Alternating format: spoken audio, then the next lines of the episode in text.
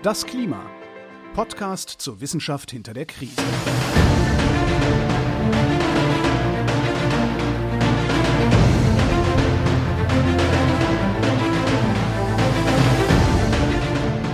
Hier ist das Klima, der Podcast zur Wissenschaft hinter der Krise. Wir lesen den aktuellen Bericht des Weltklimarats und erklären den aktuellen Stand der Klimaforschung jeden Montag mit Claudia Frick und Florian Freistetter.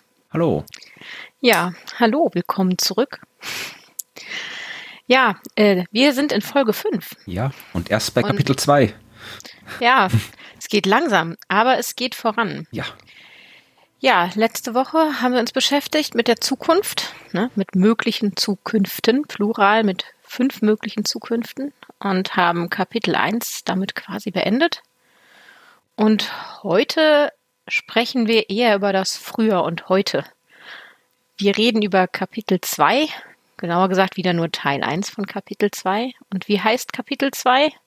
Ja, das heißt, ja, oh Gott, ich habe das gar nicht aufgeschrieben. Ich hatte es immer aufgeschrieben, aber jetzt steht es nicht mehr da in meinen Notizen. Changing State of the Climate System. Genau, das war's. Die Veränderungen des Klimasystems.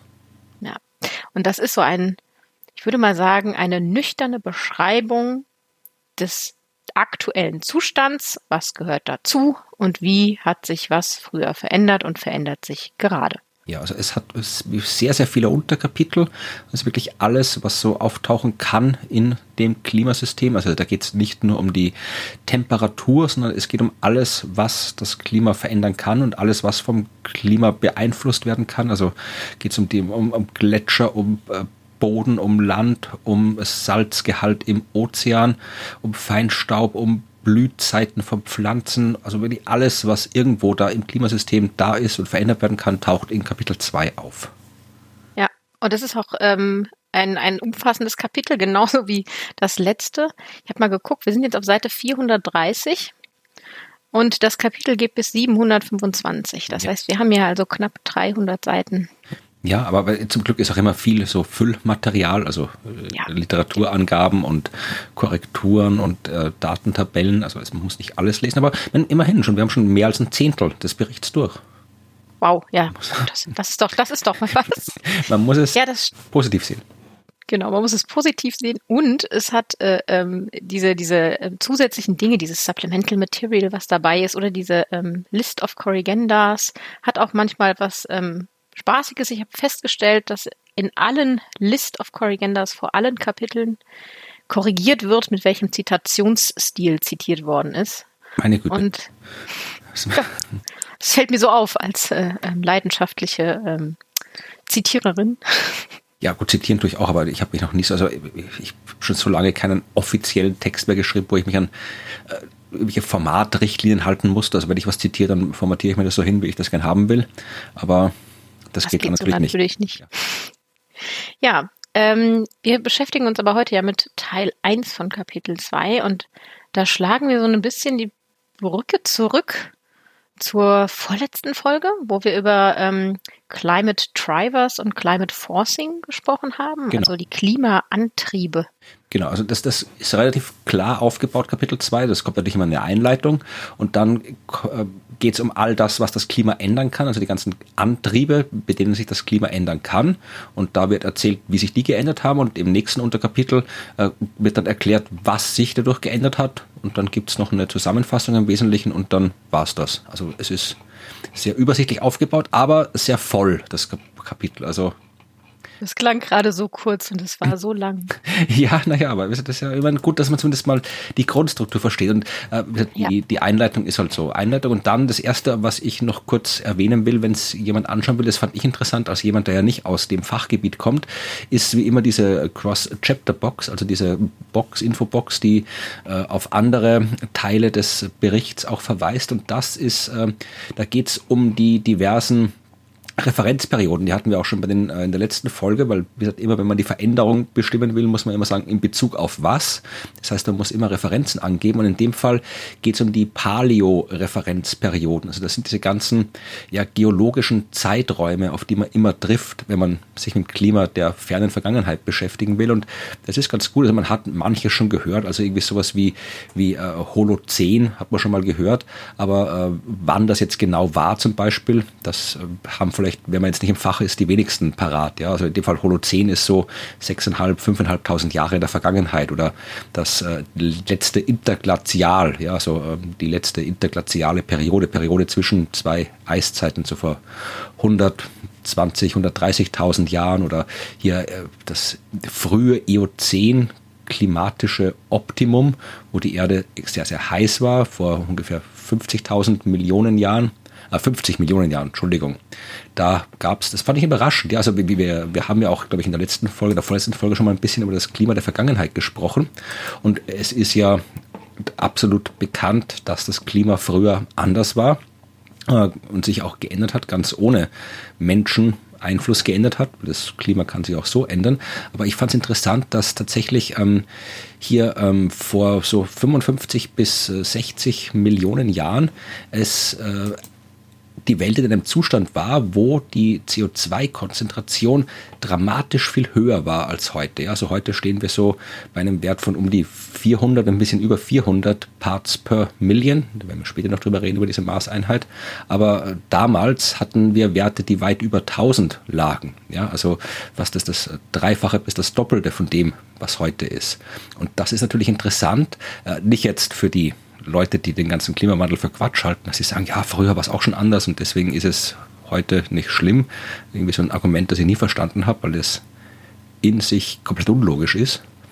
Also nur weil früher die Welt anders war ohne Menschen, heißt das nicht. Nur weil, weil ein Haus äh, aus, weil der Blitz in ein Haus einschlagen kann und das Haus abbrennen, folgt daraus nicht, dass es keine Brandstiftung gibt, wenn man es so sagen will. Ja? Nein. Aber es ist deswegen interessant, weil wir uns da, wenn wir diese ganzen paläoklimatischen Messungen machen, ja, also uns anschauen mit Eisbohrkernen und all die anderen Methoden, wie die Welt damals ausgesehen hat, ja, dann können wir daraus ableiten, weil wir steuern ja auf eine Welt zu, wo wieder so viel CO2 drin ist, wie damals drin war, dann können wir schauen, was uns erwartet, ja. Also, wenn wir aus den geologischen Untersuchungen wissen, damals war so und so viel CO2 in der Luft, also aus vulkanischen Ereignissen und geophysikalischen, tektonischen Ereignissen ist es äh, in die Atmosphäre gekommen, sehr viel langsamer als heute, aber da können wir schauen, schauen, ja, wie hoch war denn der der Meeresspiegel damals, ja, dann kann man das irgendwie korrelieren mit der CO2-Konzentration und wissen, und wir wissen dann ungefähr, was ja auf uns zukommt. Also es ist durchaus sehr interessant, sich mit diesen paläoklimatischen Epochen da zu beschäftigen, vor allem weil sie dann auch im,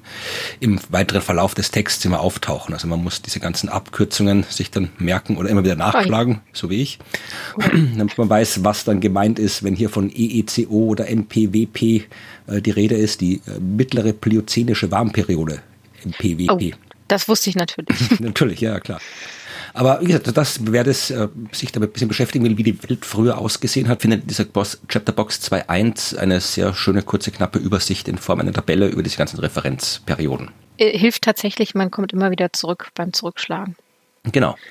Dazu fällt mir auch noch ein, wenn ich das noch da kurz ergänzen darf, die, also das sind ja die Definitionen, die man so quasi hat, ne, von diesen vergangenen Zeiten. Und ich äh, wollte nochmal anmerken, wir reden nämlich auch viel über Jahreszeiten demnächst. Also wir reden ja über äh, verschiedene ähm, Veränderungen, die natürlich auch über die, das, die, das Jahr schwanken. Also CO2-Gehalt hat ja auch so einen Jahresgang. Und ähm, da sollte man mal kurz erwähnen, dass Jahreszeiten in der Meteorologie ein bisschen anders definiert werden als ähm, sonst wo vielleicht. Also in der Astronomie, da die Wissenschaft, die tatsächlich sinnvoll die Jahreszeiten definiert, so dass sie irgendwie eine Aussage über die Welt machen, nicht so wie die Meteorologie, die sich einfach irgendwas zusammen definiert, um es einfacher zu haben beim Rechnen. Aber du kannst es gerne genau erklären als Meteorologin. ja, das war, im Prinzip ist es die Erklärung. Also wir haben, machen es uns einfach, nein, also äh, tatsächlich sind die Jahreszeiten in der Meteorologie monatsweise definiert. Also wenn wir von, von Winter reden, dann reden wir von Dezember, Januar, Februar. Und wenn wir von Frühjahr reden, von März, April, Mai ne, und so weiter, also Juni, Juli, August ist Sommer und September, Oktober, November ist Herbst. Und das hat tatsächlich den, den Grund der einfachen Rechenbarkeit. Ja, macht auch Sinn. Also, dass man irgendwie, weil es ist ja tatsächlich äh, die astronomische Definition der Jahreszeiten, äh, mhm. die hängt ja dann wirklich davon ab, irgendwie, wo die Sonne steht und wann irgendwo die Sonne scheinbar am Himmel äh, einen bestimmten Punkt überschreitet und so weiter. Und das ist zwar immer ungefähr zur gleichen Zeit, aber im Jahr, aber auch nicht exakt. Also Frühlingsanfang ist irgendwie halt, kann sich irgendwie so plus minus einen Tag unterscheiden von Jahr zu Jahr. Das muss man dann quasi jedes Jahr neu ausrechnen, beziehungsweise wird mhm. halt schon ausgerechnet. Das weiß man schon, wann das ist, aber natürlich macht es sich wenn ich jetzt irgendwie eine jahrtausendlange Zeitreihe auswerten muss und für jedes Jahr nachschlagen muss, wann denn die Jahreszeit angefangen hat, dann wird das natürlich sehr schnell ein sehr absurder Aufwand. Also es macht schon Sinn, dass man sich das in der Meteorologie anders definiert als in der Astronomie. Und wenn man genau ist, dann äh, ist ja auch die astronomische Jahreszeitendefinition, die basiert zwar auf realen astronomischen Begebenheiten, also wirklich halt, wie die Erde im Vergleich zur Sonne steht und dieser Sonnenstand äh, ist ja auch das, was dann am Ende die Jahreszeiten bestimmt, ja, also wie die Sonne wo, auf welcher Hemisphäre, mit welcher Stärke, in welcher Dauer drauf scheint und so weiter. Aber äh, mittlerweile aus dem Grund, aus dem wir diesen Podcast machen, ja, aus der Veränderung im Klima, verschieben sich die Jahreszeiten. Ja. Also die astronomischen mhm. Begebenheiten, mhm. die bleiben gleich. Die Erde bewegt sich mehr oder weniger immer gleich um die Sonne. Das heißt, da bis auf so ein paar Schwankungen und ein paar Sachen, die mit der Zeitmessung zu tun haben und Schalttagen und so weiter, ändert sich dann nichts. Aber was sich halt ändert, sind die tatsächlichen realen Temperaturen auf der Erde. Und äh, das führt dazu, dass es gibt ja noch eine dritte Art, Jahreszeiten zu definieren. Stimmt, ja. Das ist die Phänologie. Also das ist wirklich das, was wir als Jahreszeit wahrnehmen. Also wenn diese und jene Pflanzen blühen, anfangen zu blühen, dann ist äh, der Vorfrühling. Und wenn diese Pflanze blüht, dann ist der echte Frühling. Also das ist das, was wir tatsächlich sehen draußen, wenn wir rausgehen und sagen, ach, es wird schon richtig frühlinghaft, ja, dann ist ja. es genau das. Und das ist das, was sich durch den Klimawandel verändert. Also die Jahreszeiten, die wir erleben, die sind tatsächlich äh, weder durch die Rechenvorschriften der Meteorologie noch durch die astronomischen Begebenheiten so geprägt, wie sie früher waren, sondern ja, ändern sich. Und das ist auch was, was dann später im Kapitel nochmal kurz angesprochen wird.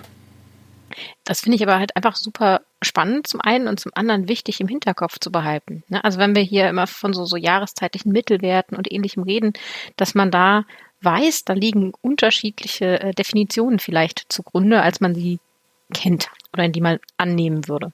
Aber bevor wir ein bisschen wieder, oder du in dem Fall, zur Meteorologie und zum Klima kommst, möchte ich kurz noch einmal die Astronomie einbringen, weil ich bin ja Astronom mhm. und die taucht tatsächlich auch ganz konkret in Kapitel 2.1 auf, nämlich gleich äh, zu Beginn, äh, nämlich in unter Kapitel 221. Das nennt sich Solar and Orbital Forcing. Und da geht es im Prinzip um das, was die ganzen äh, Klimawandel, äh, Klimawissenschaftsleugner, muss man eigentlich sagen, äh, immer gerne behaupten, nämlich, dass ja nur die Sonne schuld am Klimawandel ist. Wir Menschen machen gar nichts, wir Menschen können gar nichts machen. Wenn sich das Klima ändert, dann weil auf der Sonne irgendwas passiert. Was da passiert, wird meistens nicht genau spezifiziert, aber die Sonne ist schuld. Ja, das ist so ein beliebtes Argument, das war früher noch beliebter als heute, aber es taucht auch heute immer noch auf, dass die Sonne da irgendwas macht oder die kosmische Strahlung irgendwas macht. Sonnenwinde. Genau, die Sonnenwinde irgendwas machen. Und ähm, ich, ich, wir verlinken in den Shownotes diverse weiterführende Literatur. Ich möchte jetzt nicht die ganzen Thesen dieser äh, Leute da irgendwie ausbreiten. Das habe ich anderswo sehr viel ausführlicher gemacht. Aber selbstverständlich hat die Sonne einen Einfluss aufs Klima. Also wenn die Sonne ist das, was das Klima antreibt bleibt. Also das ist die Grundlage von dem, auf dem Klima passiert. Strahlung kommt von der Sonne auf die Erde und auf der Erde passiert was mit der Strahlung. Das ist im Wesentlichen Klimawissenschaft in einem Satz. Und in sehr kurz, ja. ja. Und äh, natürlich muss man sich deswegen auch anschauen, was die Sonne macht, ja. Und es geht jetzt, wenn wir, wenn ich jetzt im Folgenden von Sonnenaktivität rede, ja, dann meine ich äh, nicht zwingend, dass die Sonne selbst irgendwie heller und dunkler wird. Das tut sie eigentlich nicht. Es gibt viele, viele Sterne im Universum, die ähm, so eine Veränderlichkeit zeigen, also die wirklich tatsächlich heller und dunkler werden, teilweise stark heller und dunkler werden. Äh, da gehört die Sonne nicht dazu, zu diesen veränderlichen Sternen. Also kein Stern leuchtet komplett konstant dauernd, natürlich nicht, aber die Sonne leuchtet im Wesentlichen immer gleich hell. Was sich ändert, ist die Aktivität, das sind die elektromagnetischen Abläufe im Inneren der Sonne, wenn man es kurz sagen will, weil die Sonne besteht aus einem heißen Gas, die Teilchen in diesem Gas sind elektrisch geladen, die bewegen sich. Bei dieser Bewegung erzeugen sie Magnetfelder, ja, und wenn, dann, wenn du die bewegende Magnetfelder hast, die sich dann durch das Gas bewegen und das geladene Gas sagt dem Magnetfeldern, wie sie sich bewegen sollen, wie sie sich, welche Stärke sie haben und die Stärke der Magnetfelder sagt wiederum den Teilchen, wie sie sich bewegen. Also es ist alles sehr, sehr chaotisch, um das kurz mhm. zusammenzufassen.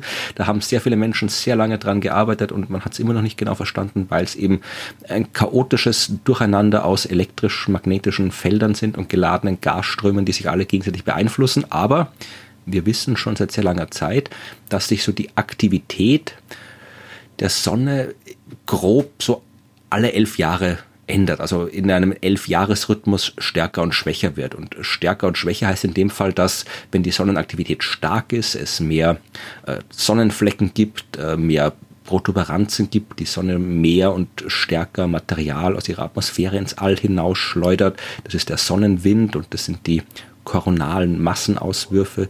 Aber das hat jetzt mit Klima alles äh, erstmal nichts zu tun. Das kann das Klima minimal beeinflussen. Da kommen wir vielleicht später nochmal dazu. Um was es hier geht, ist tatsächlich die Menge der Sonnenstrahlung, die auf die Erde gelangt. Ja? Weil das ist ja, was wir wissen müssen, wenn wir die, die Klimabilanz der Erde untersuchen wollen. Wie viel? Meinst du jetzt die Erdoberfläche oder die Atmosphärenoberfläche? Beides natürlich, aber das, das, äh, die, die, aus astronomischer Sicht, da geht es um diese Total Solar Irradiation heißt, glaube ich, der Fachbegriff, oder? TSI? Ja. Genau. Genau. Das ist jetzt der, korrigiere mich bitte, wenn ich das, ich verwechsel immer Insolation und Irradiation, aber im Wesentlichen geht es darum, pro Quadratmeter, wie viel Energie trifft auf, von außen auf die Atmosphäre der Erde von der Sonne. Mhm. Und das äh, kann man messen. Das geht gar nicht mal so schwer, da braucht man nur Satelliten hinschicken, haben wir auch schon da draußen, die können das messen. Und ähm, das, wie viel dann von dem unten auf der Erde ankommt und wie viel reflektiert wird und was dabei passiert, das ist was ganz anderes. Das ist dann wieder im Prinzip die Klimawissenschaft, die sich damit beschäftigt. Aber es geht jetzt nur mal um die Frage, kommt und im Laufe der Zeit unterschiedlich viel Energie auf, von außen auf die Erde? Weil klar, wenn ich die Sonne jetzt irgendwie hochdrehe würde und da 20 mal so viel Energie auf die Erde von außen trifft, klar, dann wird es bei uns heißer. Und die Frage ist, passiert das? Und das kann man messen. Das kann man nicht nur direkt messen, das kann man auch aus vielen Proxys messen. Also man kann sich auch wieder hier so Eisbohrkerne, Baumringe und alles so Zeug anschauen, um das herauszufinden. Und ähm, es steht in diesem äh, Abschnitt drinnen, äh, in den letzten 9000 Jahren war die Änderung kleiner als ein Watt pro Quadratmeter, was darauf gekommen ist. Ja, also mhm ändert sich, natürlich ändert sich weil nichts konstant ist, aber nicht in dem Ausmaß, als dass man damit irgendwas Relevantes in Sachen Klimawandel erklären könnte. Ja, ich glaube, da stand auch ein wunderbarer äh, Satz drin, dass ähm, früher, also in dieser vorindustriellen Zeit, ähm, der prozentuale Anteil dieser Variation der Total Solar Irradiance, also wie die variiert ist, an der Erdtemperaturvariation viel, viel größer war. Ja klar, weil es sonst nicht so viel anderes Zeug war, was genau. irgendwie geändert hat. Genau, was da so reinge, reingespielt hätte. Aber das ähm, fand ich einen, einen, guten zusammenfassenden Satz, den man quasi solchen ähm, Schwurblern entgegenhalten kann. Ja, den kann man viel entgegenhalten, aber das interessiert sie ja meistens nicht, weil Nö. wenn die tatsächliche Forschung interessieren würde, dann wären sie ja keine Schwurbler, leider. Aber trotzdem ist die Forschung interessant. Also die Sonnenaktivität hat äh, selbst wenn man wirklich den, den Worst Case annehmen würde, also die schlimmsten Änderungen, die möglich sind mit den äh, schlimmsten Auswirkungen, reicht es trotzdem bei Weitem nicht, um die beobachtbare Veränderung im Erdklima zu erklären. Ja, also die Sonne ist nicht schuld, das wissen wir ziemlich gut. Was auch nicht schuld ist, sind Veränderungen in der Erdbahn. Ja, das ist das nächste Unterkapitel. Das ist das Orbital Forcing. Das erste wäre das eben das Solar Forcing gewesen. Wie ändert sich das Klima, wenn die Sonne sich ändert und wie ändert sich die Sonne? Das zweite ist, wie ändert sich das Klima, wenn sich die Umlaufbahn der Erde verändert? Und das tut sie ja auch. Ja, also die äh, Bahn der Erde um die Sonne ist nicht konstant, also sie ist in erster Näherung eine Ellipse, aber diese Ellipse verändert sich im Laufe der Zeit. Die wird größer und kleiner, die schwankt im Raum hin und her in alle Richtungen, ja, also die, die wackelt so hin und her, aber das sind Zeiträume wie Jahrtausende, Jahrzehntausende. Das hat damals äh, ein serbischer Mathematiker, Milutin Milankovic, rausgefunden. Also, dass die Erdbahn sich ändert, hat schon Wesentlichen Isaac Newton rausgefunden ja, und danach noch ganz viele andere Leute. Aber die Auswirkungen dieser Schwankungen auf das Klima hat Milutin Milankovic rausgefunden. Weil er nämlich sich gedacht hat, okay, wenn jetzt zum Beispiel die Erdbahn deutlich elliptischer wäre, als sie es heute ist. Ja, heute haben wir eine Bahn der Erde, die fast einen Kreis ist, also wirklich nur extrem schwach von der Kreisbahn abweicht, was heißt, dass äh, der sonnennächste Punkt der Erde und der sonnenfernste Punkt der Erde sich nicht groß unterscheiden. Also wenn die Sonne im sonnennächsten Punkt ist, dann ist sie nicht deutlich näher an der Sonne als im sonnenfernsten Punkt. Das heißt, also der Abstand der Erde von der Sonne hat auf Klima und Jahreszeiten keinen großen Einfluss, was man auch daran merkt, und da sind wir wieder bei den Jahreszeiten, dass die Erde ihren sonnennächsten Punkt erreicht, wenn wir hier Winter haben auf der Nordhalbkugel. Ja, das ist so Anfang Januar, ist die Sonne der Erde am nächsten. Das heißt, dass die Jahreszeiten tatsächlich eben äh, durch die Neigung der Erdachse zustande kommen und äh, durch, durch äh, andere Effekte, durch die Menge an Sonnenstrahlung, die kommt, aber nicht durch den Abstand der Sonne. Wenn jetzt aber aufgrund der Störungen der Erdbahn die Bahn der Erde deutlich elliptischer wird und sich äh, Erd, Sonnennächster und sonnenfernster Punkt dann doch deutlich unterscheiden, dann kann das auch einen äh, deutlichen Einfluss haben. Ja? Und das kann dann immer so, also die, die, die Erdachse wackelt ja auch hin und her und nachdem wie stark die mhm, Erdachse ja. gerade wackelt ähm, oder geneigt ist, äh, können die Jahreszeiten stärker und schwächer werden und dann gibt's halt so ja, Feedback, Verstärkereffekte. Also es kann auch sein, wenn du jetzt die Erdachse gerade so ist, dass die Winter auf der Nordhalbkugel eh schon härter sind als sonst und wenn dann noch der sonnenfernste Punkt im Nordhalbkugel Winter erreicht wird, dann wird's wirklich kalt ja. und dann gibt's eine Eiszeit. Dann hat man eben eine Überlagerung von vielen Effekten. Aber das haben wir gerade nicht, ne? Genau. Dann, dann gibt es eben, gibt's eben, weil es kann, kann genauso gut umgekehrt gehen, ja, dann gibt es eben Warmzeiten. Was eben damals äh, Milankovic gezeigt hat, war, dass man eben, äh, man kann ja berechnen, äh, wie die Schwankungen der Erdbahn so in der Vergangenheit waren, zumindest für so ein paar tausend Jahre in die Vergangenheit, ein paar zehntausend Jahre und mit ausreichender Genauigkeit ähm, und kann das korrelieren mit den bekannten Daten über Warmzeiten und Eiszeiten. Und er hat gezeigt, das passt halbwegs gut zusammen. Natürlich gibt es andere Gründe äh, oder Einflüsse auf äh, Eiszeiten, also Vulkan, Vulkanismus, Plattentektonik, das spielt auch eine Rolle. Aber tatsächlich ist eben diese, auch die, die Veränderungen in der Bahn der Erde haben auch Einfluss auf das Klima.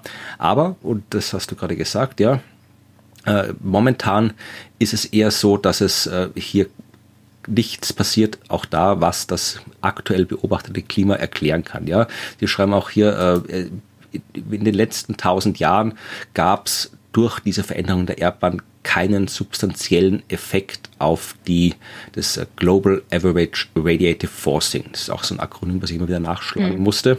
Also die das, was das Klima verändern kann, äh, ist was anderes als die Veränderung der Erdbahn 0,02 Watt pro Quadratmeter im letzten, im letzten Jahrtausend. Das hat, ist der Einfluss der Erdbahn, der Veränderung der Erdbahn. Ja, also das hat, wie gesagt, hat nichts damit zu tun. Nee, wirklich nicht.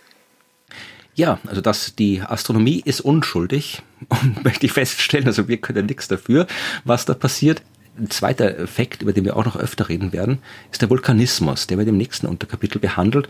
Den fand ich auch interessant, weil da wissen wir tatsächlich, dass da tatsächlich Vulkane, äh, auch wissen wir auch aus der Geschichte, einen dramatischen Einfluss aufs Klima haben können. Aber wenn so ein Vulkan ausbricht, dann unter anderem schmeißt er sehr viel Staub und äh, anderes Zeug in die Atmosphäre und dieser Staub in der Atmosphäre hält Sonnenwärme ab ganz simpel gesagt, ja. Das heißt, wenn ein ausreichend großer Vulkan ausreichend stark ausbricht, wird es kühler auf der Erde. Das hat man beobachtet. Ja, auch in der näheren Vergangenheit hat man das beobachtet. Wir werden dann später noch, äh, wenn wir am Ende des Kapitels äh, angelangt sind, noch darauf zu sprechen kommen, dass eben diese Erdabkühlung durch Vulkanismus deutlich eine Rolle spielt. Aber äh, was ich interessant fand hier in diesem Abschnitt 222 war so Statistik. Ja? Sie haben gesagt, dass ähm, der Abstand zwischen äh, zwei aufeinanderfolgenden großen, starken Vulkanausbrüchen zwischen, es ist ein bisschen äh, große Fehlerbalken, aber es sagen hier äh, drei bis 130 Jahre mit einem Durchschnitt ja. von äh, 43 Jahren. Also in den letzten 200.000 Jahren lagen zwischen zwei großen Vulkanausbrüchen, die groß genug waren, um einen messbaren Einfluss aufs Klima zu haben, knapp 43 Jahre, was jetzt kein so großer Zeitraum ist, wie man sich es so denkt. Es ist ein erschreckend kurzer Zeitraum, wenn man ihn so hört, ne? Also weil eigentlich ist ja dann schon wieder ja, und der, Sie sagen auch, der letzte große äh, Vulkanausbruch der Form war der vom Mount Pinatubo 1991. Das ist jetzt nicht lange her. Da gab es das IPCC schon gar schon. Da gab es den gab es den IPCC-Bericht, den ersten schon. Ja, also äh, da hat man dann auch schon deutlich messen können, dass da was passiert ist. Und ähm, sie sagen auch, wenn man darauf wartet, dass man ein Jahrhundert äh, keine große Eruption hat, sowas passiert alle 400 Jahre mal. Ja, also dass so ein Vulkan ausbricht, das ist etwas, was man tatsächlich rechnen muss damit. Und wenn wir später auf die Abbildung 2.10 zu sprechen kommen, was wir tun werden, weil die sehr, sehr interessant mhm. ist, da äh, kann man dann den Einfluss der Vulkane wirklich deutlich sehen. Also Vulkanismus ist was, womit man sich im Klima beschäftigen muss, weil das eben eine der großen Treiber sind, die das Klima der Erde kälter machen können. Und wie gesagt, es geht ja nicht nur darum zu identifizieren, was macht die Erde das alles heißer, sondern auch, was macht sie kälter. Und Vulkane sind dann ein wichtiger Faktor. Ein Teil davon, der sie kälter macht. Ja.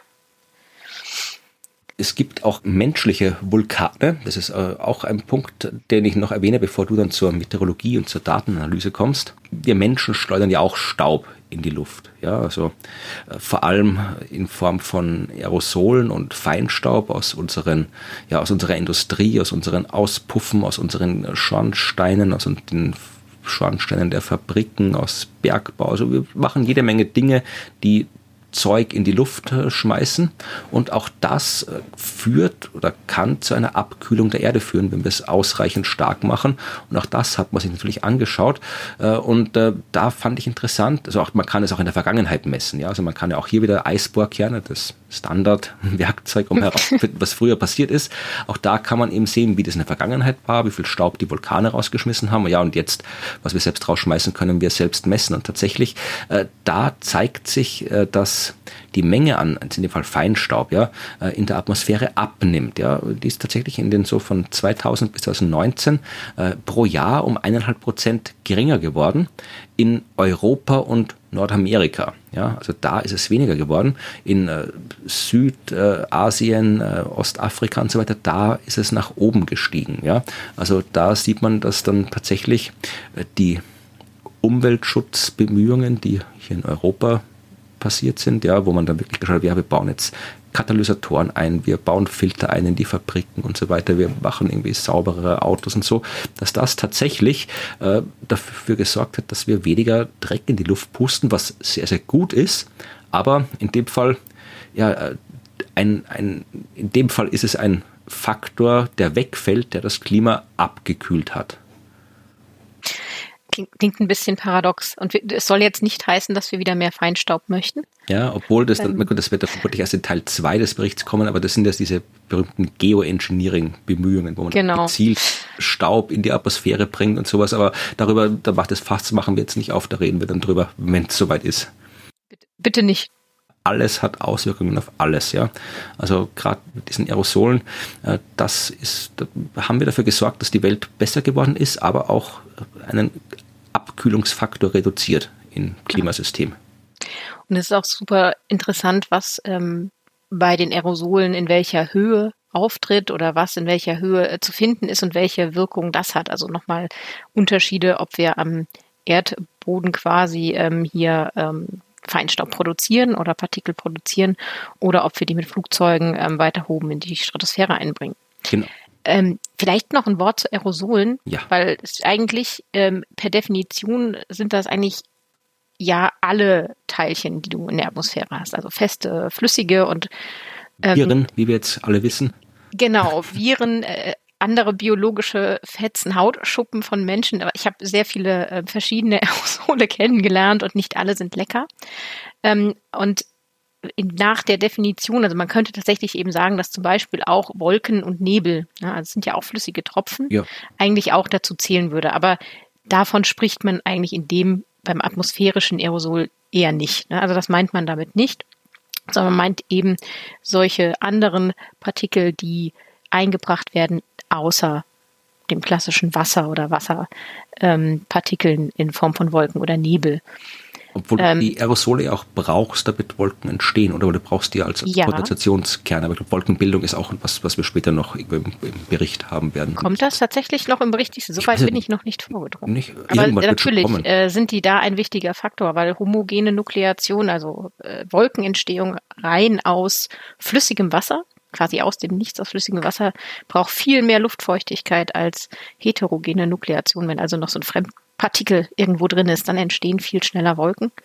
Und ähm, deswegen sind Aerosole so super wichtig und ähm, haben nicht nur diesen direkten Einfluss, über den wir jetzt in diesem Kapitel reden, quasi der, dieser Abkühlungsfaktor, sondern sie haben noch ganz viele andere vielleicht, mögliche Effekte. Vielleicht wäre das, um jetzt kurz themenfremd abzuschweifen, vielleicht wäre das eine Möglichkeit, um jetzt hier in der Pandemie die Menschen dazu bringen, Masken aufzusetzen, wenn man ihnen sagt, dann atmen sie weniger Aerosole aus und dann gibt es weniger Wolken und das Wetter wird schön. Wir können es versuchen. Man muss alles versuchen. Ja, okay, ja. nicht unbedingt ein ernst gemeinter Vorschlag, aber äh, wie gesagt, das, diese, ich fand das immer schon faszinierend, dass wirklich Bakterien durch die Luft fliegen und dann Wolken draus werden zum Beispiel. Also, ja. ich mich, also wir verdanken quasi den Bakterien, wenn wir im Winter Skifahren, dann verdanken wir es den Bakterien, die durch die Luft geflogen sind und Schneeflocken gemacht haben für uns. Juhu. Ja, aber äh, das, wie gesagt, führt uns zu weit vom Thema weg, weil jetzt kommt etwas, was ich irgendwann mal gelesen habe, wo ich nicht ganz genau verstanden habe, was es heißt, ja.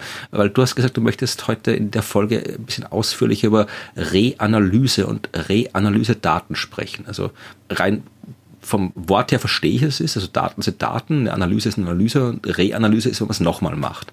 Aber warum ist, hat die Reanalyse von Daten in der Meteorologie und der Klimaforschung, warum wird das hervorgehoben? Warum muss man das dann nochmal machen? Oder was heißt das da genau? Das, also das ist tatsächlich etwas in diesem Bericht. Ich glaube, auf jeder Seite kam das Wort Reanalyse vor jetzt in diesem Kapitel. Deswegen wollte ich da tatsächlich gerne nochmal genauer erklären, was gemeint ist weil wir müssten sie wirklich auseinandernehmen, diesen Begriff. Also Daten ist relativ klar. Ne? Also wir haben Daten, die erhoben werden, Messungen, Beobachtungen. Und wir haben ja sehr, sehr viel davon. Ne? Also wir haben quasi ein globales Beobachtungssystem. Wir Menschen beobachten unseren Planeten, unsere Atmosphäre. Also sehr genau. jetzt mit Beobachtung ist jetzt quasi hier so generischer Begriff, also jetzt nicht wirklich Satelliten, die schauen, sondern alle, alles, was an Daten gesammelt wird. Alles, also wirklich alles. Also von Satelliten, die von oben gucken, ob die jetzt geostationär immer denselben Punkt anpeilen oder ob die Sol ähm, Polar Orbiting quasi immer äh, kreisen. Das ist genauso gemeint wie die Bodenmessstation des Deutschen Wetterdienstes, äh, die zwei Kilometer entfernt von hier ist. Das ist auch gemeint, genauso wie Radarstationen oder Flugzeugmessungen. Also im Flugzeuge auch reguläre ähm, Linienflugzeuge haben Messungen für ähm, Wetterparameter an Bord, die sie teilweise eben melden. Und auch solche Messungen werden erfasst. Ballons, Radiosondenaufstiege, also wirklich so Vertikalprofile, die gemessen werden durch solche Sonden, aber auch Schiffsmessungen zum Beispiel. Und wenn wir jetzt an Klima denken, sind da natürlich noch viel mehr Sachen dabei. Ne? Die, die Eisbohrkerne, Sedimentanalysen, da sind ja ganz, ganz viele Sachen dabei. Messungen im Ozean, in der Tiefe oder auch an der, an der Oberfläche, auf Bojen. Und das sagt schon, dass wir erstens eine unfassbare Menge haben und zweitens eine ganz, ganz heterogene Datenlage. Also wir messen Temperatur sowohl an der Wetterstation beim Deutschen Wetterdienst, ne, die zwei Meter Bodentemperatur, die am Thermometer abgelesen wird. Wir messen aber auch Temperatur mit Satelliten. Mhm. Und wir müssen das ja irgendwie zusammenbringen. Also wir haben diese einzelnen Messungen und die werden auch in dem Bericht immer wieder besprochen. Ne? Also es gibt hier Bodenmessungen oder es gibt hier Eisbohrkerne. Aber ähm, wir versuchen natürlich für Wetter- und Klimavorhersagen ein einen Datensatz zu erzeugen, der möglichst viele Messungen beinhaltet, um ein möglichst genaues Abbild der aktuellen Atmosphäre zu bekommen. Okay. Und das ist eigentlich das Ziel und der Sinn von Analysedaten und also jetzt nicht Reanalyse, sondern Analysedaten und die werden erzeugt durch sogenannte Datenassimilation. Man nimmt alle Beobachtungen, die man hat und kombiniert die zusammen und dann kommt noch etwas Interessantes hinzu und das sind sogenannte Kurzfristvorhersagen, also so Vorhersagen über wenige Stunden in die Zukunft, die man da mit hineinmischt. Also man hat dann quasi eine Vorhersage von vor drei Stunden und man packt die dort noch mit hinein und das macht man, weil das Beobachtungssystem, wie ich es gerade beschrieben habe, ja sehr heterogen ist, auch in der Abdeckung. Also wir haben sehr viele Bodenmessungen in Europa, aber über dem Ozean wird's dünn. Oder auf, äh, in Südamerika ist es auch nicht so dicht, das Messnetz. Das heißt, wir haben auch räumlich verteilt Lücken, Beobachtungslücken, trotz Satelliten. Kurz zum Verständnis. Wenn du sagst, äh, man macht eine Datenassimilierung, wer macht das? Also ist es was, wo es wirklich gigantische Computer und große Institutionen braucht? Kann das irgendwie die Weltmeteorologieorganisation oder ein großes Institut oder kann ich jetzt irgendwie hier, wenn ich jetzt Professor für Meteorologie bin, hier meiner Studentin sagen, mach mal eine Datenassimilation? Also wie, welcher Aufwand ist es oder wie oft wird es gemacht? Wird es gesammelt gemacht oder ist das was, was, was man immer dann macht, wenn man gerade irgendwie was anderes erforschen will, dass man mit dem anfängt oder sind das so große, wirklich internationale Bemühungen, die dann koordiniert werden müssen? Das sind tatsächlich ähm, Daten, die in internationalen Zentren für die numerische Wettervorhersage quasi erzeugt werden. Also da gibt es offizielle Stellen, die das machen. Ja, okay. die das machen, die diese Sachen zusammentragen. Ähm, das hat natürlich für global gesehen ist das auch einfach der richtige Weg, ne, sage ich jetzt mal so, weil man natürlich über Grenzen hinweg arbeitet und es dann sinnvoll, da ein internationales Zentrum zu haben, das, wo dann gemeinsam dieser Aufwand betrieben wird. Lokal, wenn man jetzt irgendwie sagt, wir möchten jetzt gern für Deutschland eine noch eine bessere Beschreibung haben, könnte natürlich auch so etwas gemacht werden ähm, für den deutschen Bereich mit dem deutschen Vorhersagemodell und einer eigenen Datenassimilation. Das funktioniert natürlich auch, aber für diese globalen Datensätze, über die wir jetzt reden, sind diese internationalen Zentren einfach die, die das machen. Okay. Also jetzt haben wir die Daten, haben wir Analysedaten. Und wer reanalysiert sie jetzt und warum? Ähm, genau, also die Analysedaten, die werden quasi äh, täglich erzeugt im mhm. Prinzip. Ne? Also du hast ähm, für den, äh, du brauchst ja für Wettervorhersage im Prinzip immer den aktuellen Zustand, möglichst genau, weil wir wissen ja, kleine Abweichungen können große Abweichungen in der Zukunft bei der Vorhersage machen oder können zu Varianz führen. Und äh, diese Analysedaten werden ja erzeugt mit einem bestimmten Assimilationsverfahren und mit einem bestimmten Modell, so einem Kurzfristmodell, ne, das Vorhersagen macht. Und ähm, die werden natürlich auch erzeugt aus den Daten, die dann da sind. Das bedeutet aber, dass so über die Zeit sich ja Dinge verändern. Ne? Also es sind dann vielleicht später mehr oder neue Daten da oder das Wettervorhersagenmodell ist jetzt ein anderes geworden oder man hat im Datenassimilationsverfahren ähm, neuere, bessere Methoden eingeführt. Das heißt, diese Analysedaten kann man zwar eine Zeitreihe, aber die ist nicht in sich konsistent. Und deswegen macht man Reanalysen. Und dann nimmt man ein ganz modernes, aktuelles Modell, ganz moderne Assimilationsverfahren und alle Messungen, die man dann bekommt, was ja dann vielleicht eben fünf, sechs Jahre in der Zukunft ist quasi und kombiniert das alles nochmal neu und lässt diese Reanalysen laufen und bekommt dann ein konsistentes Set an Daten. Das sind diese Reanalysedaten die gibt es dann wieder auch international. Es ist wirklich so quasi, wenn ich jetzt hier äh, in der Klimaforschung, Meteorologie was machen will und dann erforsche ich was und dann veröffentliche ich das, dann schreibe ich dazu, ich habe die Reanalysen-Datensatz so und so benutzt für meine Forschung. Genau, ich habe die ERA 5 Daten benutzt, könnte man quasi sagen. Das ist so ein Datensatz, der auch die wieder im Europäische Reanalyse Nummer 5. Ja, genau.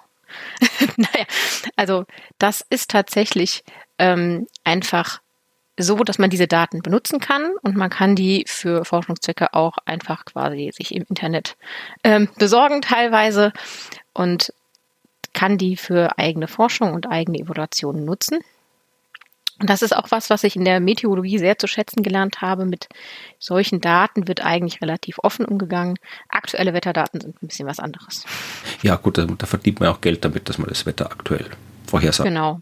Ja, aber das sind diese Reanalysedaten und wenn man sich das nochmal so vor Augen hält, was da so drin steckt, ne? also dass man ja ganz, ganz viele Messmethoden zum Beispiel für Temperatur da drin hat und wie gewichtet man welche Methode, wo muss man Lücken füllen, dann äh, wird vielleicht auch klar, dass es an manchen Stellen in dem Bericht immer mal gesagt wird, also Reanalysedaten zeigen einen äh, Trend in dieser Größenordnung. Aber wenn ich mir die direkten Beobachtungen von dieser einen Größe anschaue, mit dieser einen Messmethode an diesem einen Ort, dann haben wir einen leicht anderen Trend. Ja, also das ist natürlich klar, weil in so einem Reanalyse-Datensatz, der in sich konsistent ist, ähm, steckt mehr drin als diese eine Beobachtungsmethode oder Messung. Und das ist aber relativ wichtig zu wissen, weil sonst kommt man öfter mal ein Fragezeichen und fragt sich, okay, warum zeigt denn jetzt dieser Datensatz etwas anderes als die Beobachtung? So. Und da kommt's her. Also alle, die aus der Hörerschaft, die jetzt schon angefangen haben, die Daten des IPCC nachzuprüfen und nachzurechnen und sich gewundert haben, warum was Falsches rauskommt, die haben das die. Reanalyse nicht benutzt. Nein, aber es ist gut zu wissen. Ich, ich gehe davon aus, dass jetzt äh, der Andrang aus der breiten Bevölkerung auf irgendwelche Reanalyse-Datensätze zur Heimstudium relativ gering ist, aber es ist generell, das war es in der Astronomie auch immer, war ich auch immer dafür, wenn es Daten gibt, dann sollen die öffentlich sein, nicht damit die Öffentlichkeit damit rumspielen kann, was sie eh kann, wenn sie will, aber meistens kann man damit nichts anfangen, wenn man das entsprechende Fachwissen nicht hat. Aber ja. einfach nur die Tatsache, dass sie da sind und dass sie offen sind und dass man nachschauen kann, wenn man denn wollen würde, das ist eine Transparenz, die der Wissenschaft an sich äh, noch zu noch mehr Glaubwürdigkeit verhilft, als sie eh schon hat. Also das ist wichtig, dass die da sind, die Datensätze. Auf jeden Fall. Und ich, ich finde, das ist auch total wertvoll, gerade in der, in der Klimaforschung. Und wer möchte, kann es tun, kann sich das anschauen. Man muss es aber nicht. Und diese Nachprüfbarkeit finde ich einfach wahnsinnig gut. Und ähm, es geht ja auch der Trend in anderen Wissenschaften in genau diese Richtung. Ja, ich werde sie jetzt nicht nachprüfen. Ich werde dir vertrauen, dass das alles ordentlich reanalysiert worden ist. Und äh, ja. schauen wir ein bisschen weiter im Kapitel. Äh, wir sind jetzt also im Abschnitt 223. Da geht es um die Well-Mixed Greenhouse Gases. Also das ist einfach, da geht es um alles, was halt so an Treibhausgasen da ist in der Atmosphäre. Und äh, Well-Mixed heißt halt, die sind jetzt nicht irgendwie gerade, man hat nicht gerade hinterm Auspuff gemessen, sondern da geht es wirklich um das Zeug, was gleichmäßig in der ganzen Atmosphäre verteilt ist. Also egal wo ich messe, ich habe im Wesentlichen immer den gleichen Wert, so ungefähr. Ja. Um diese Arten von Gase geht's und das ist eben nicht nur CO2, obwohl über das am meisten geredet wird und das auch am wichtigsten ist, sondern es sind noch viele andere Gase, aber auch so ein paar Schlaglichter, ein paar Zahlen. Ähm, vor 200 Millionen Jahren hatten wir das letzte Mal 2000 bis 5000 ppm Parts per Million äh, CO2 in der Atmosphäre, also zehnmal mehr als jetzt. Das ist deutlich. Äh, vor 33 Millionen Jahren hatten wir das letzte Mal über 1000 ppm. Und das ist das, was aktuell bei manchen Szenarien, dieser, diese Zukünfte, die wir in der letzten Folge besprochen haben, fürs Jahr 2100 prognostiziert wird, was äh, einerseits beeindruckend ist und andererseits äh, etwas nichts anderes heißt als das, auf das wir zusteuern, gab seit Dutzenden Millionen Jahren auf der Erde nicht mehr. Diesen Zustand, auf den wir ja. zusteuern. Ja, den gab es wirklich sehr, sehr lange nicht mehr. Und dieses, ähm, vielleicht noch kurz zu den Part per, Parts per Million. Also ich glaube, wir haben das jetzt super oft gesagt, ne? ppm, Parts per Million. Nochmal ganz kurz zum Vorstellen. Also wenn wir jetzt aktuell irgendwie so über 400 Parts per Million reden, heißt es tatsächlich, also ich finde, das ist ja eine wortwörtliche Größe. Ne? Also von einer Million Partikeln sind 400 zum Beispiel dann CO2. Ja, das sind wie viel sind das? 0,04 Prozent? Also ppm ja. ist eigentlich nichts anderes als Prozent, ne, quasi sub genau. Prozent. Nur es ist wäre halt, müsste man 0,000 irgendwas Prozent sagen. Darum hat man quasi ppm genommen, dass man größere Zahlen hat, die besser, mit denen man besser arbeiten kann. Und man sich besser vorstellen kann. Aber das klingt halt erstmal so wenig. Ich finde, es klingt so wenig, wenn wir sagen, wir haben 400 Parts per Million CO2, aber das CO2 ist ja ein sehr effektives Treibhausgas. Und vor allem, ich, ich werde auch das in den Shownotes verlinken, weil wir werden auch vielleicht mal darüber zu sprechen kommen, wie denn der, der Treibhauseffekt eigentlich funktioniert. Also das hat damit zu tun, dass äh, da die Strahlung, die von der Sonne kommt, äh, bestimmte Moleküle zum Schwingen anregen kann und bestimmte andere Moleküle nicht und so. Äh, ich verlinke was, wo ich das mal genau erklärt habe und wir werden noch darüber sprechen in kommenden Folgen. Ja. Aber im Wesentlichen läuft es darauf hinaus, dass zwar der Großteil der Atmosphäre eben aus Gasen wie Sauerstoff und Stickstoff Stickstoff besteht.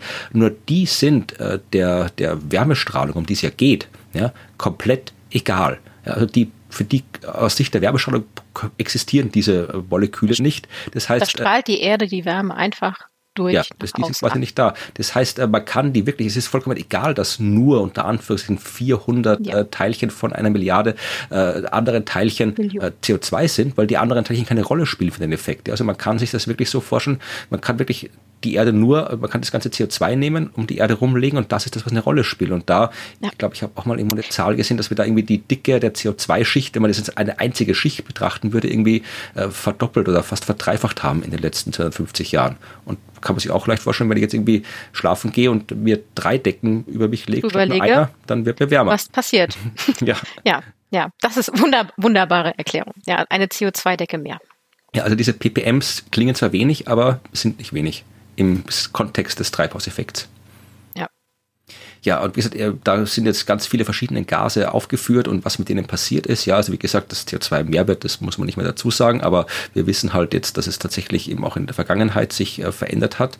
Äh, Methan werden wir auch noch sehr viel mehr drüber reden in den kommenden Kapiteln und äh, Teilen des Berichts, aber auch da hat man tatsächlich ähm, sehr viel ähm, einen gewissen Anstieg beobachtet. Äh, Methan ist dann ein großer Teil von Kapitel 5 gewidmet, so ich es verstanden habe. Aber das, was, was ich jetzt noch ein bisschen kurz genauer erklären wollte, sind die halogenierten Treibhausgase oder landläufig ja. unter FCKWs bekannt. Ja, also das die Fluorchlorkohlenwasserstoffe.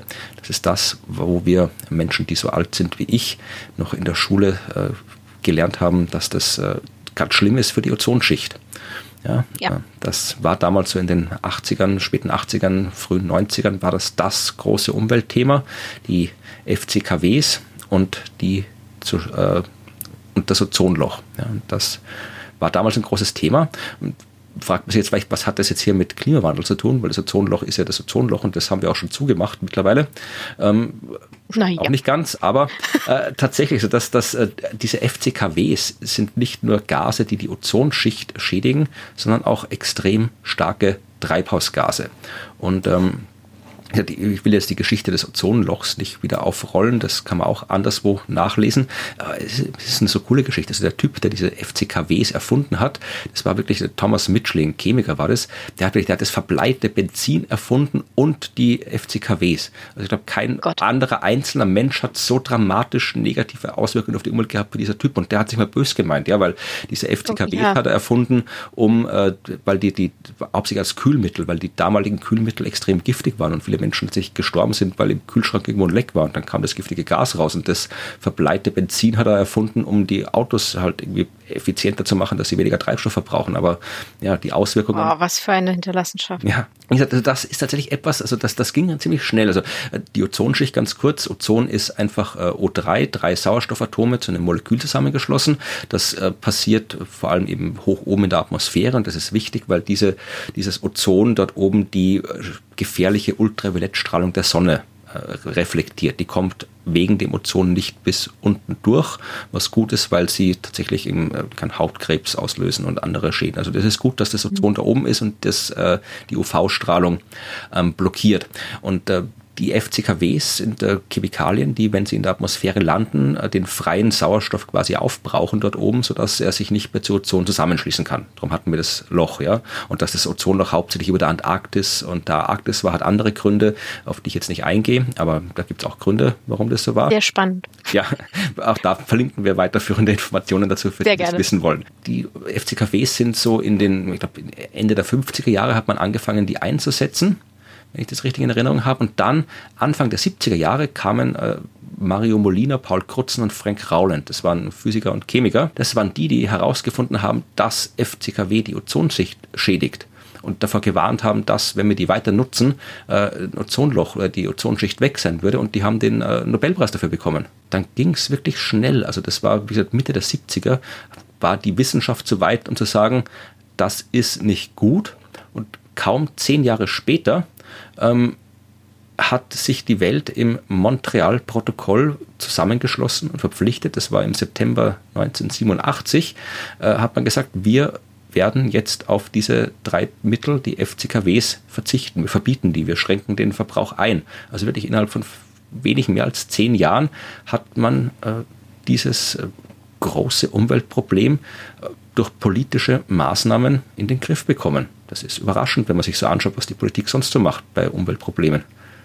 Ja, wobei ich da, da ähm, mal eine, eine, längere Diskussion auch darüber hatte, und das ist natürlich auch eine, eine Frage, die man sich stellen kann. Warum ging das bei dem Ozonloch und den FCKW so gut? Ja. und stringent und warum geht das beim Klimawandel nicht so gut und stringent? Ja, ich habe eine These, aber ich möchte zuerst deine hören. Wahrscheinlich ist es die gleiche. Wahrscheinlich, es könnte die gleiche sein. Aber FCKWs sind ja nun eine bestimmte Stoffgruppe und es gab relativ simple Ersatzstoffe, die deutlich weniger schädlich sind. Das heißt, es war ein spezieller Bereich, der betroffen war, ne? also diese Kühlmittel und Treibmittel. Und man konnte die relativ zügig ersetzen durch etwas, was nicht viel teurer und nicht sehr viel aufwendiger ist. Und das hat ermöglicht, dass man natürlich politisch einfach sagen konnte, ja, dann machen wir das doch, weil der Aufwand, es zu tun, ist relativ gering gewesen. Während bei CO2, das ist ja nun etwas, das müssen wir ausstoßen, um unseren Lebensstandard zu halten. Ja, nicht, nicht in den Mengen, das müssen wir nicht. Nein, nicht in den Mengen, aber Gibt's auch Alternativen. was wollen halt gerne solche. Ja. Ja. Ach, die Wirtschaft wollte damals sicher auch weiter FCKWs herstellen, weil Änderung ist immer aber es war nicht so schmerzhaft ja. zu wechseln. Ja, also meine These wäre tatsächlich eine andere mhm. gewesen. Also oh. äh, auch da, es ist, also äh, wenn du sagst, da ist ein Ozonloch und das ist deswegen da, weil wir das Zeug in die Luft tun, das kann man sich vorstellen. Also das kann man gut visualisieren. Das ist auch jetzt, also die haben das quasi die, die Zeit zwischen, man hat das gesehen, das Ozonloch war sichtbar, das war da. Aber doch nicht, wenn man in den Himmel geguckt hat. Ja, na, das nicht, natürlich nicht. Das wäre es noch dramatischer gewesen. Ja, aber ja. tatsächlich, also es, du kannst halt irgendwie sagen, das ist jetzt nicht, das ist ein konkretes Phänomen, ein Loch. Ja, und ähm, wenn ich jetzt sage, der Wandel Klimawandel, das ist kein konkretes Phänomen in dem Sinne, weil wenn ich jetzt irgendwie Leuten sage, stell dir vor, äh, stell dir mal einen Wandel vor, dann denken zehn Leute an 20 verschiedene Sachen. Also das ist nicht, das, das ist schwieriger zu visualisieren, die Gefahr, das Phänomen und vor allem der Wandel kommt ja auch immer erst, das Loch ist da und der Wandel kommt. Und äh, wenn das Loch da ist, muss ich jetzt was machen gegen das Loch. Jetzt, weil das Loch ist ja jetzt da. Und wenn der Wandel irgendwann kommt, dann kann ich auch erst irgendwann was mit dem Wandel machen. Das Prinzip des Frosch, der zu lange im langsam anfangen zu kochenden Wasser sitzt. Das stimmt auch nicht. Ich glaube, die hüpfen auch raus in, in Ecken. Ja, ich glaube auch. Aber das, das Bild, das man immer so ja. hat. Also ja, ich glaube, vielleicht ist es eine Mischung aus beiden. Ich aber ich finde ja. diese Vorstellung, dass man es visuell ganz anders hatte, weil das war schon damals eine ganz andere Sprache, so ein Ozonloch, oh mein Gott. Es hat einfach besseres, besseres, man kann eine bessere Geschichte erzählen über das Ozonloch. Also ja, im, im Sinne von Leute zu motivieren. Da ist ein Loch, mach das weg. Das kann man sehr leicht erklären den Menschen. Und die Erklärung des Ozonlochs äh, ist, ist schnell gemacht und ist einfach dargestellt und der Klimawandel ist ja so komplex, dass wir hier wahrscheinlich dreimal 4000 Seiten haben werden. Ja, also das, aber ich wollte jetzt eigentlich die Situation noch erklären, sondern auch, wie gesagt, diese Treibhausgase, das gibt ja nicht nur das FCKW, es gibt ja viele verschiedene, diese Fluor, Chlor, Kohlenwasserstoffe und es gibt auch noch irgendwie teilhalogenierte Fluor, Chlor, Kohlenwasserstoffe, das ist wieder so eine andere Abart davon und das sind alles extrem, wirklich extrem starke Treibhausgase. Das hat man damals ähm, noch nicht so beachtet, ja, also wie das Ozonloch damals gestopft wurde, jetzt einfach gesagt, also in den 80ern, 90ern, wie wir ja schon in der letzten Folge besprochen haben, da war der Klimawandel zwar schon bekannt und die Gefahr, aber es war jetzt nicht so das, das beherrschende Thema.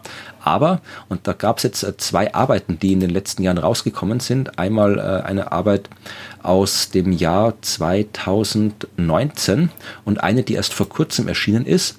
Äh, das Montreal-Protokoll, also dieses globale Verbot oder die globale Einschränkung von FCKWs, von Treibgasen, ähm, hat extrem positive Auswirkungen auf das Klima gehabt, ja, weil dadurch, dass man diese, diese Treibgase, diese FCKWs nicht mehr in die Atmosphäre hat, ähm, hat man eine viel, viel stärkere Aufheizung der Erde verhindert.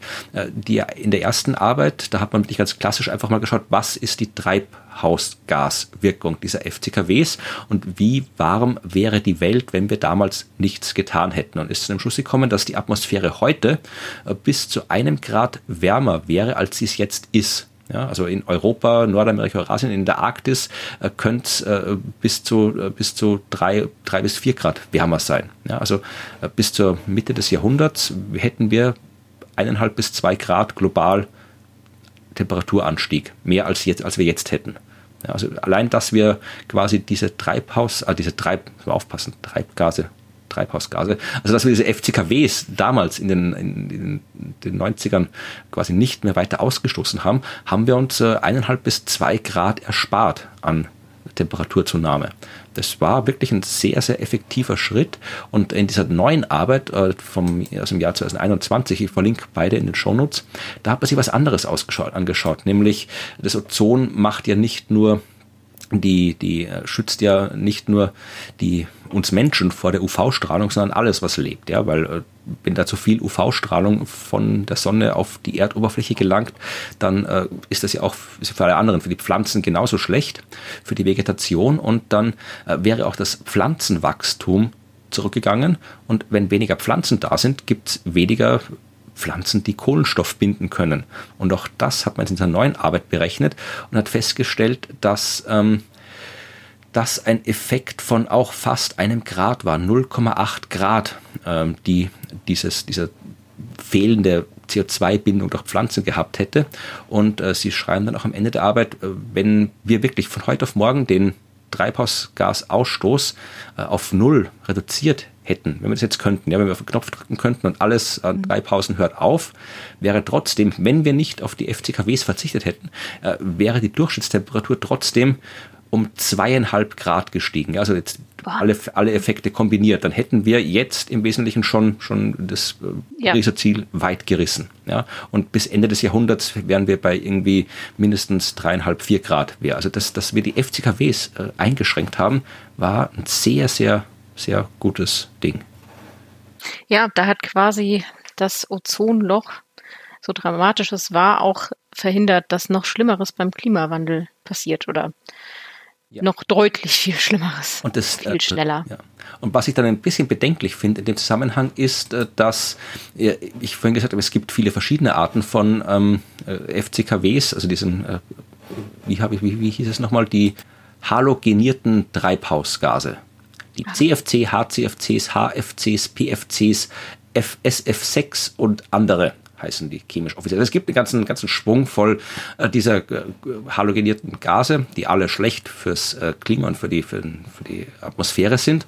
Und wir haben tatsächlich welche, in Abbildung 2.6 kann man das gut sehen, das Bericht, sie haben tatsächlich mhm. einige davon eingeschränkt. Wenn man sich da anschaut, den Verlauf, da sieht man wirklich so, ab den 50er Jahren steigt das schnell an nach oben und dann jetzt ist es, hat es eher so ein bisschen so ein Plateau erreicht in den Mitte der 90er und geht langsam runter.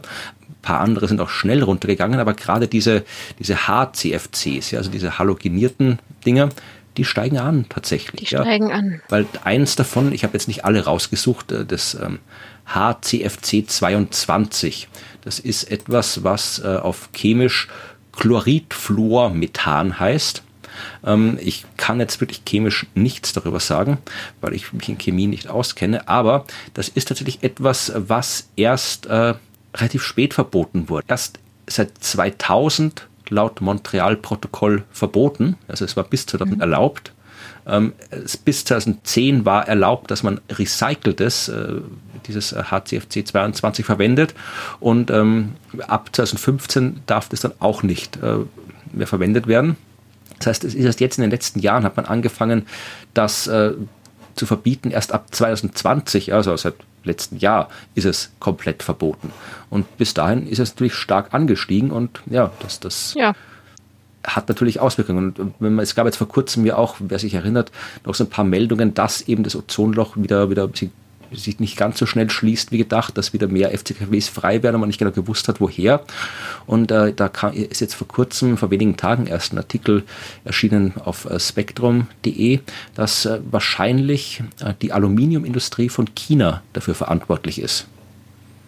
Ja. Oh, okay. Weil das natürlich äh, bei solchen äh, chemischen, großchemischen Vorgängen auch diese Tetrafluorbetan und Hexafluoretan, also das sind auch solche Dinge, äh, freigesetzt werden.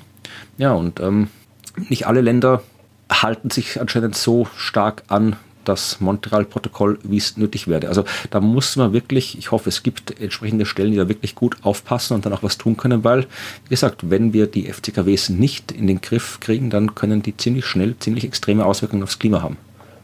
Ja, und das könnte unsere Ziele quasi ähm, einreißen. Und das ist ja jetzt quasi noch nicht eingepreist in die Zukunftsszenarien, die wir gesehen haben oder mit denen wir uns beschäftigen. Also sind ja in diese Socio-Economic Pathways nicht eingepreist, dass wir plötzlich wieder anfangen, solche Treibhausgase wieder vermehrt in die Luft zu pusten. Jetzt haben wir dieses Problem schon mal halbwegs gelöst. Das müssen wir jetzt nicht auch noch wieder aufreißen. Ja, wir genau, haben noch anderes Zeug zu. Es ist aber froh dass wir es geschafft haben und äh, mhm. uns mit dem anderen beschäftigen, anstatt das alte Problem wieder anzufangen. Also lasst diese FCKWs da, wo sie hingehören.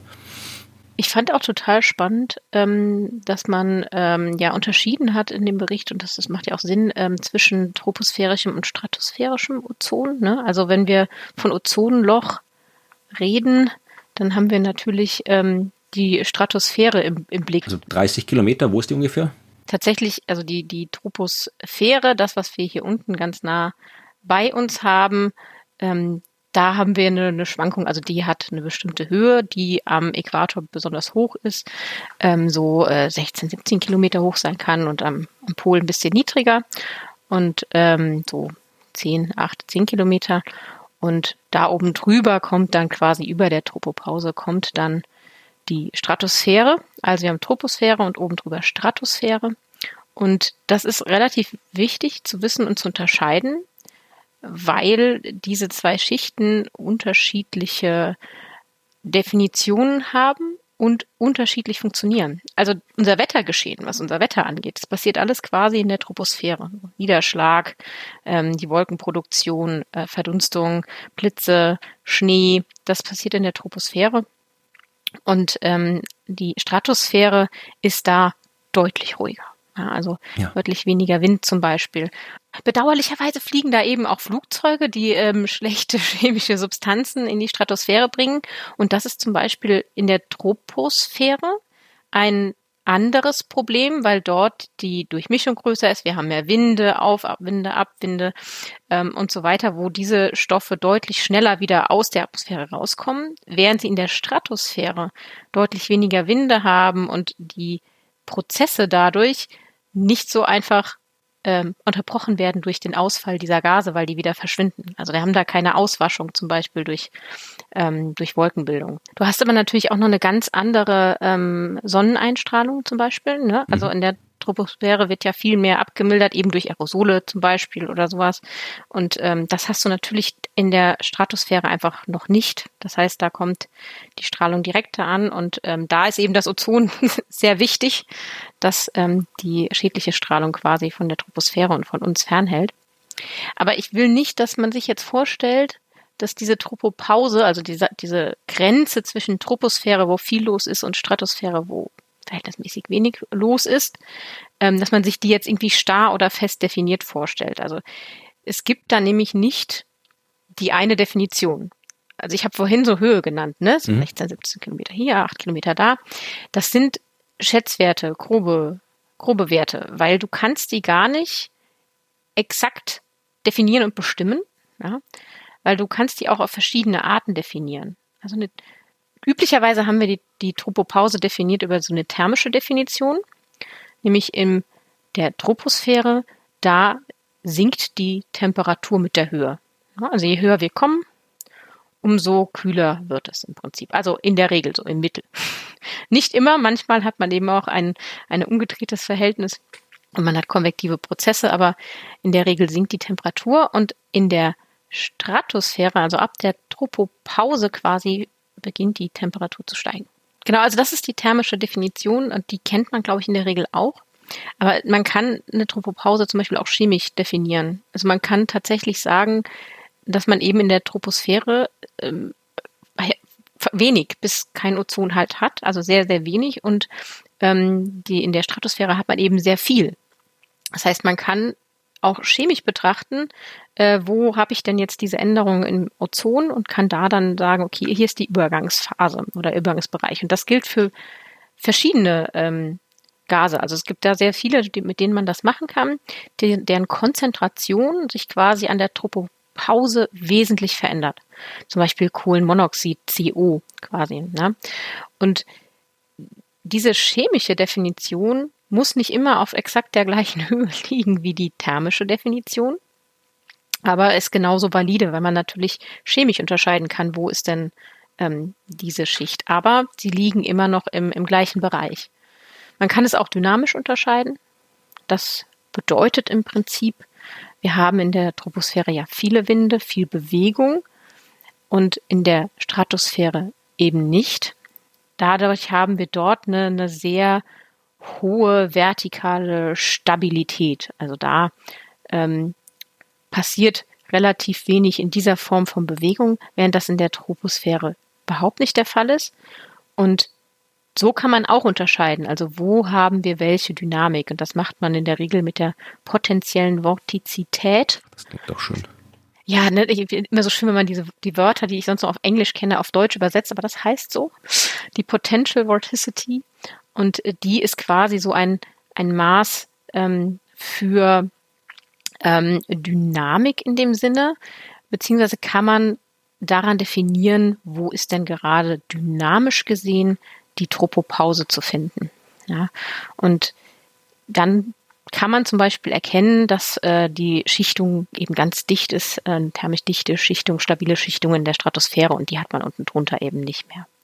Also diese verschiedenen Definitionen gibt es und die sind wichtig, weil man sie eben auch im Blick haben muss, wenn wir über veränderte Konzentrationen von Gasen in der Atmosphäre reden. Ja, also wenn wir plötzlich viel weniger Ozon in der Stratosphäre haben, dann ist natürlich auch der chemische Verlauf oder das chemische Profil von Ozon anders. Und ähm, das kann natürlich eine Verschiebung bedeuten oder es bedeutet, ähm, dass andere Auswirkungen mittlerweile größer sind, zum Beispiel für die äh, Tropopause und deren Definition. So, jetzt habe ich mich nochmal ausmeteorologiert. Sehr gut. Man kann nie genug meteorologisieren. Wir hatten ja schon festgestellt, dass es wirklich sehr stark darauf ankommt beim Klima, wie was definiert ist. Und das gilt für die Atmosphärenschichten genauso wie für alles andere. Also es ist gut, wenn du jetzt erklärt hast, dass Troposphäre, Stratosphäre eine Bedeutung hat, aber je nach Kontext unterschiedliche Bedeutung haben kann. Ja, und je nach Treibhausgas auch eine unterschiedliche Bedeutung haben kann. Ähm, aber ich finde, wir sollten uns jetzt mal alle Gase auf einmal angucken. Genau. Also nicht nur die Gase, sondern alles zusammen, weil äh, bevor wir ja. quasi zum Ende dieses Teils kommen, noch kurz eben das Unterkapitel 227, da geht es noch der letzte quasi äh, Klimatreiber, den wir noch nicht erwähnt haben, die Landnutzung und Bodenversiegelung. Das spielt auch eine Rolle, weil wie gesagt, ein Wald ist dunkel. Äh, wenn ich den Wald abholze und da ist dann Wüste, dann ist die heller, dann wird unterschiedlich viel Licht und Wärme reflektiert. Also auch das spielt eine Rolle und auch das wurde untersucht. Auch das kann man schön aus, aus paläoklimatischen und archäologischen Daten untersuchen und da sieht man halt, dass im Wesentlichen früher, äh, also vor längeren Zeiträumen als 6000 Jahren, im Wesentlichen überall dort, wo kein Eis war, Wald war, also dort, wo der Wald botanisch quasi Platz gehabt hat und dann vor 6000 Jahren die großen Abholzungen angefangen haben, eher kleinräumig bis so Mitte des 19. Jahrhunderts und dann, wie alles seit Mitte des 19. Jahrhunderts, deutlich beschleunigt. Ja, also auch da haben wir viel aufgeholt. Aber wie du gesagt hast, jetzt mhm. sollten wir schauen, wie spielt alles zusammen. Und da kann man eigentlich nur einen Blick auf die Abbildung 2.10 empfehlen. Die fand ich sehr, sehr instruktiv. Absolut. Und da reden wir jetzt darüber. Jetzt machen wir wieder den Schritt zurück quasi zu Folge 3. Also wir haben uns ja jetzt angeguckt, wie sich die Konzentrationen verändern? Uns angeschaut, wie verändern sich die Konzentrationen von CO2 oder von äh, vulkanischen Aerosolen. Und jetzt gucken wir uns aber wieder an, was diese Veränderungen, die wir da haben in diesen ähm, Treibhausgasen und verschiedenen Substanzen, was die machen oder beitragen zum Erwärmen unserer Erde. Also welches Gas stellt die Herdplatte um wie viel höher? Genau. auf der wir sitzen. So. Und diese Abbildung, also ich, ich schaue, dass ich die Abbildung selbst in die Shownotes mit reingebe, aber ihr könnt sie auch einfach anschauen. Das ist wirklich Abbildung 2.10. Äh, hat eine Skala, die von Jahr 1750 bis in die Gegenwart verläuft und äh, zeigt an, quasi wie stark, wie du gerade gesagt hast, wie viel äh, Watt pro Quadratmeter die jeweiligen Gaseffekte haben auf die, auf die Herdplatte, auf die Heizung. Kann positiv sein, genau. kann negativ sein. Also sie können quasi aufgedreht werden oder runtergedreht werden. Und der erste Blick zeigt, dass da so viele bunte Kurven sind, die so leicht ansteigen. Es gibt eine, die steigt sehr stark an. Es gibt eine, die sinkt stark nach unten, also eine, die heizt stark auf, eine, die kühlt ab und dann gibt es eine, die so wild unmotiviert hin und her oszilliert. Also das ist so der erste Eindruck, den man hat. Ja. ja, ja. Und diese kleinen Kurven, also die, die halt quasi so langsam ansteigen, das sind so Gase wie eben Methan oder wie die diese ganzen halogenierten, diese FCKWs. Das sind ähm, die ähm, die, das ist die, die Sonnenaktivität, die sich so äh, minimal ändert. Das sind äh, andere menschliche Faktoren wie eben Landnutzung und sowas. Also das ist alles, das, das hält sich im Rahmen, sagen wir mal so. Wobei hier wichtig ist, weil das habe ich mich gefragt, als ich mir diese Karte angeschaut habe oder diese Abbildung angeschaut habe, da wird Ozon aufgeführt, ne? mhm. O3. Da ist wichtig zu wissen, dass das Ozon, das hier genannt wird, das troposphärische Ozon ist. Das bodennahe Ozon. Das, das heißt bodennahe Ozon, denn das ähm, äh, andere, das Stratospheric Ozone, das stratosphärische Ozon, ist unter andere Anthropogene zusammengefasst. Mit dem, was du gerade gesagt hast, ne, sowas wie stratosphärischer Wasserdampf und äh, Landnutzung und so weiter und so fort. Das heißt, das ist das Stratosphärische und das Ozon, was dort einzeln aufgeführt ist, das ist das Troposphärische. Genau, diese äh, Kurve, ich, die würde ich jetzt mal einfach, stimmt natürlich nicht, aber ich würde jetzt einfach mal so unter tut nicht viel einordnen, zumindest im Kontext dieses Bildes, weil die eine Kurve, die wirklich stark dramatisch nach oben zeigt, das ist die mit CO2. Die wächst wirklich äh, extrem so ab den 1950er, die wächst vorher schon immer langsam an und ab den 1950er Jahren steigt sie steil nach oben und dann äh, die Kurve, die nach unten zeigt, das ist, äh, sind das, das troposphärische Aerosole. Ja, also ist der Staub, den wir in die Atmosphäre rauspusten.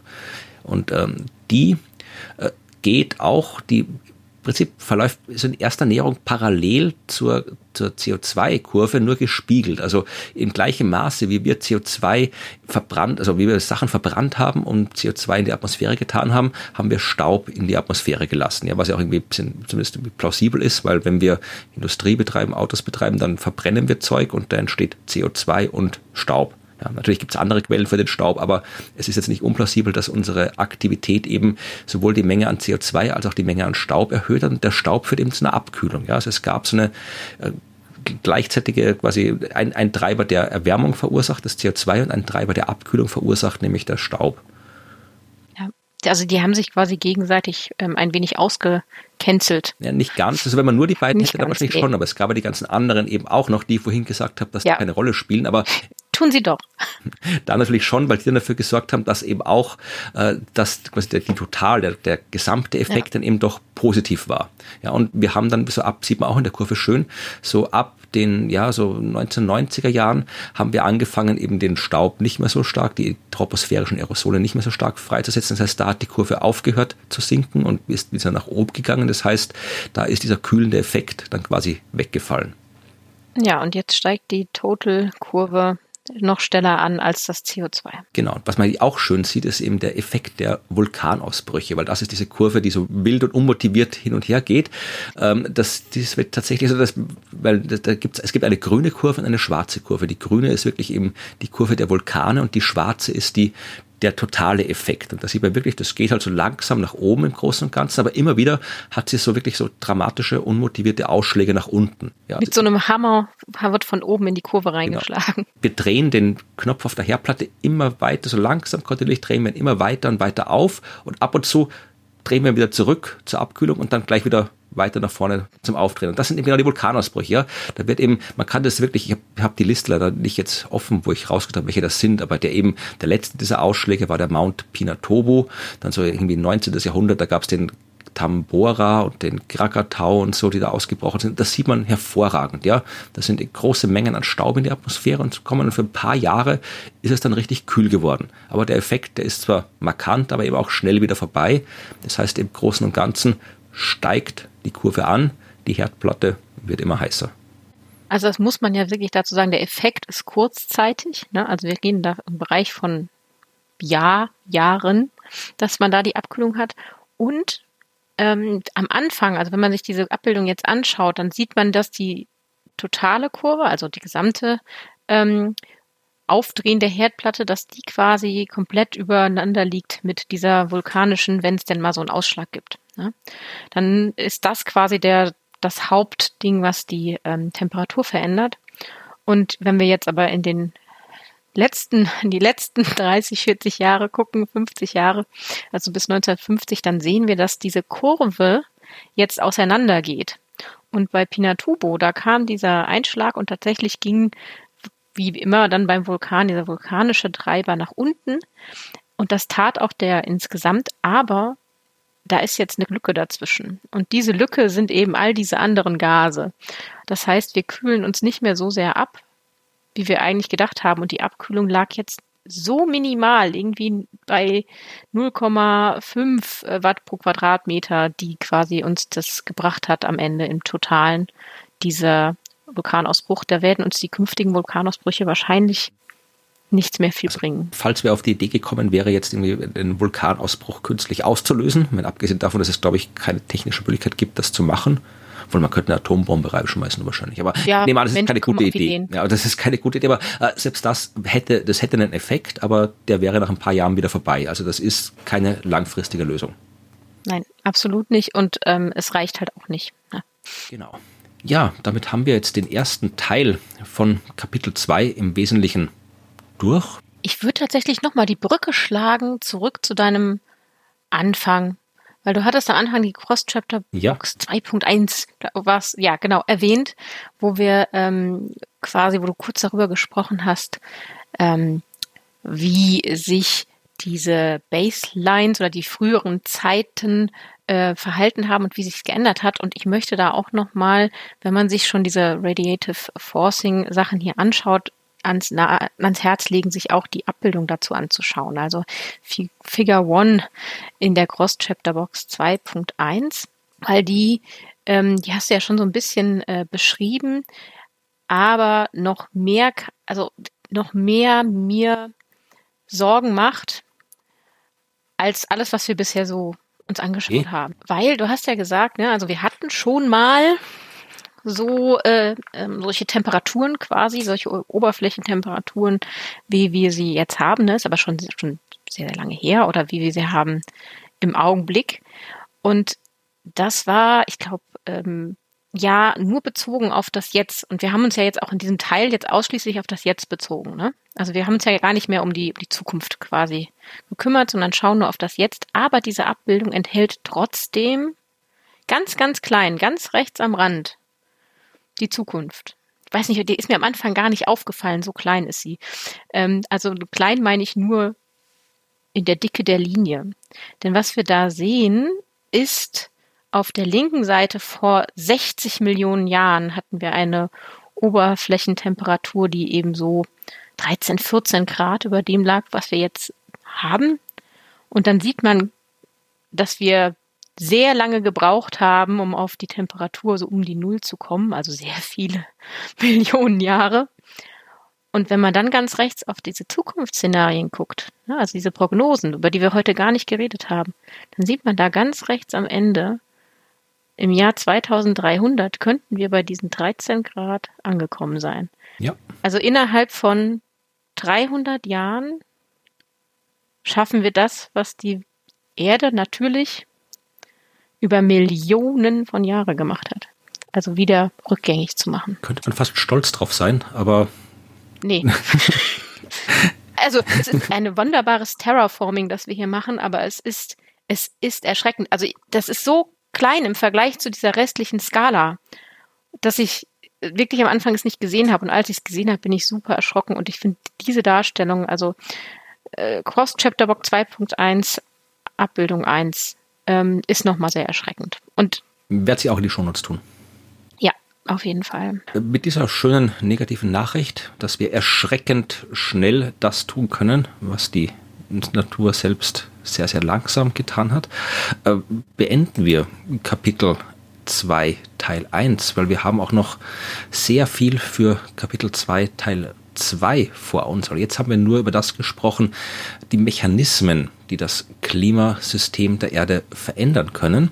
In der zweiten Hälfte von Kapitel 2, da geht's um die Veränderungen selbst. Da werden wir sehen, was sich im Klimasystem der Erde alles geändert hat, ja, durch die Änderung in den Treibern. Ja, also das, was alles passiert ist, was mit den Gletschern passiert ist, was mit dem Ozean passiert ist, was mit den Pflanzen passiert ist, all das ist Inhalt der zweiten Hälfte des Kapitels, mit dem wir uns nächste Woche beschäftigen werden. Wenn ihr uns bis dahin Nachrichten, Korrekturen, Anmerkungen zukommen lassen wollt, dann tut das gerne per E-Mail unter podcast.dasklima.fm. Ja, dann würde ich sagen, wir hören uns beim nächsten Mal wieder, sprechen über Teil 2 von Kapitel 2 und bis dahin bleiben wir alle gesund und tschüss. Tschüss.